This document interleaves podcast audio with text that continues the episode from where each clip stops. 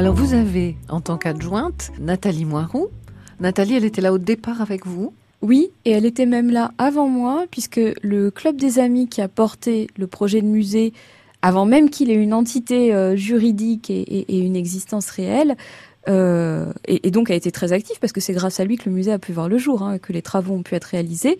Donc Nathalie était alors je crois secrétaire générale de ce fonds de dotation qui était présidé par Madame de Neuville, qui est le maire du village et qui est maintenant la présidente du musée. Donc il y a quand même une, une filiation, un suivi entre l'équipe originelle sur le terrain et puis euh, l'équipe opérationnelle qui est maintenant euh, la nôtre. Ouais, mais c'est quand même rigolo parce que vous voyez, Christine de Neuville, Nathalie Moirou, Stéphanie Birambeau, il n'y a que, des, filles.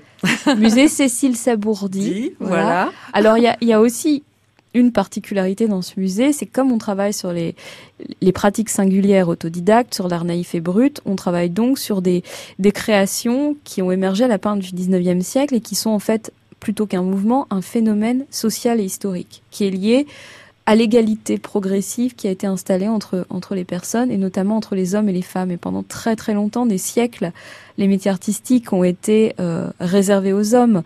De temps en temps, quelques femmes perçaient, mais elles perçaient de leur temps. Et puis, dès qu'elles disparaissaient, on enterrait complètement leur travail et on ignorait leur reconnaissance. Or, à partir du 19e siècle, il y a une place pour les femmes, les femmes créatrices.